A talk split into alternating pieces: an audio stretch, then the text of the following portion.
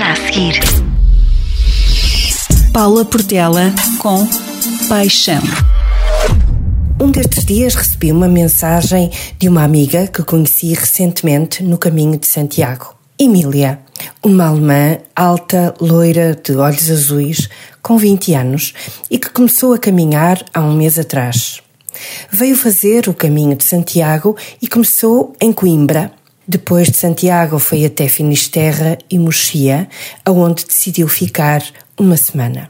Conheceu uma alma nómada como ela, que vive num barco em Mochia, e ali decidiu ficar durante uma semana. Foi velejar com ele e penso que se sentiu feliz. Emília escreveu-me uma mensagem. Estou a chegar ao Porto. Podemos tomar um café? Claro, disse-lhe eu.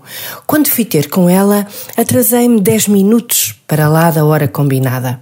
E isso foi o suficiente tempo para que chegasse Floriana, uma peregrina que começou a caminhar há três meses. Veio fazer o caminho francês e começou em Jean-Pierre-du-Port tem 19 anos. A sua família é proveniente de uma ilha no Pacífico, algures entre a Austrália e a Nova Zelândia.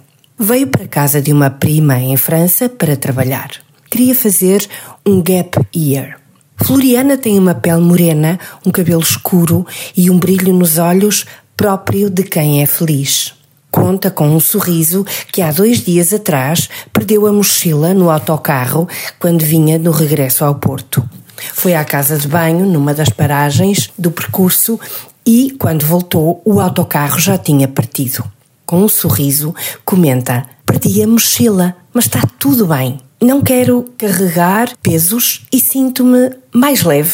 Decidimos ir tomar um café no 17º piso do Hotel Infante Dom Henrique, o café transformou-se num copo de vinho e brindamos à vida juntamente com mais um grupo de turistas jovens que se encontravam na varanda do hotel.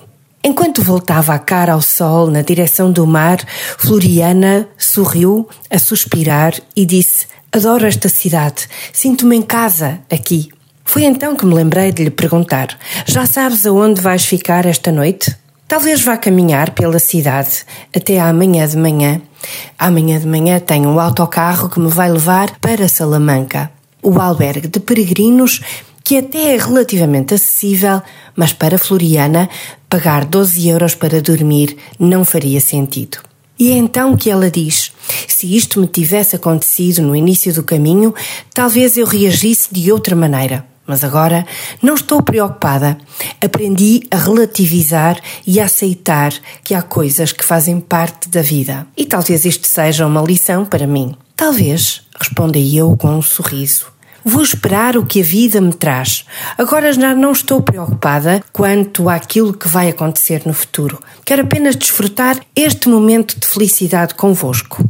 Há um elo mágico que une os peregrinos de Santiago, uma espécie de mística solidariedade e de amizade e de amor que sentimos uns pelos outros.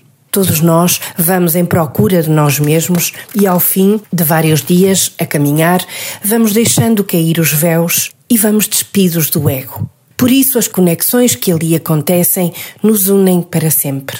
Nessa noite, Floriana veio jantar em nossa casa. Fizemos uma festa. Ela comeu com prazer. Dei-lhe roupas minhas, alguns produtos de higiene pessoal, tomou um duche quente. E no fim ela disse: És um anjo. Vocês são impecáveis. Mantenham-se sempre assim.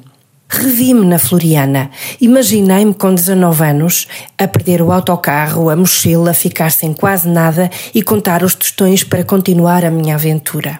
Ah, minha linda e doce Floriana, que os anjos te acompanhem e te protejam sempre nesta caminhada. Abençoada sejas pela lição que nos trouxeste.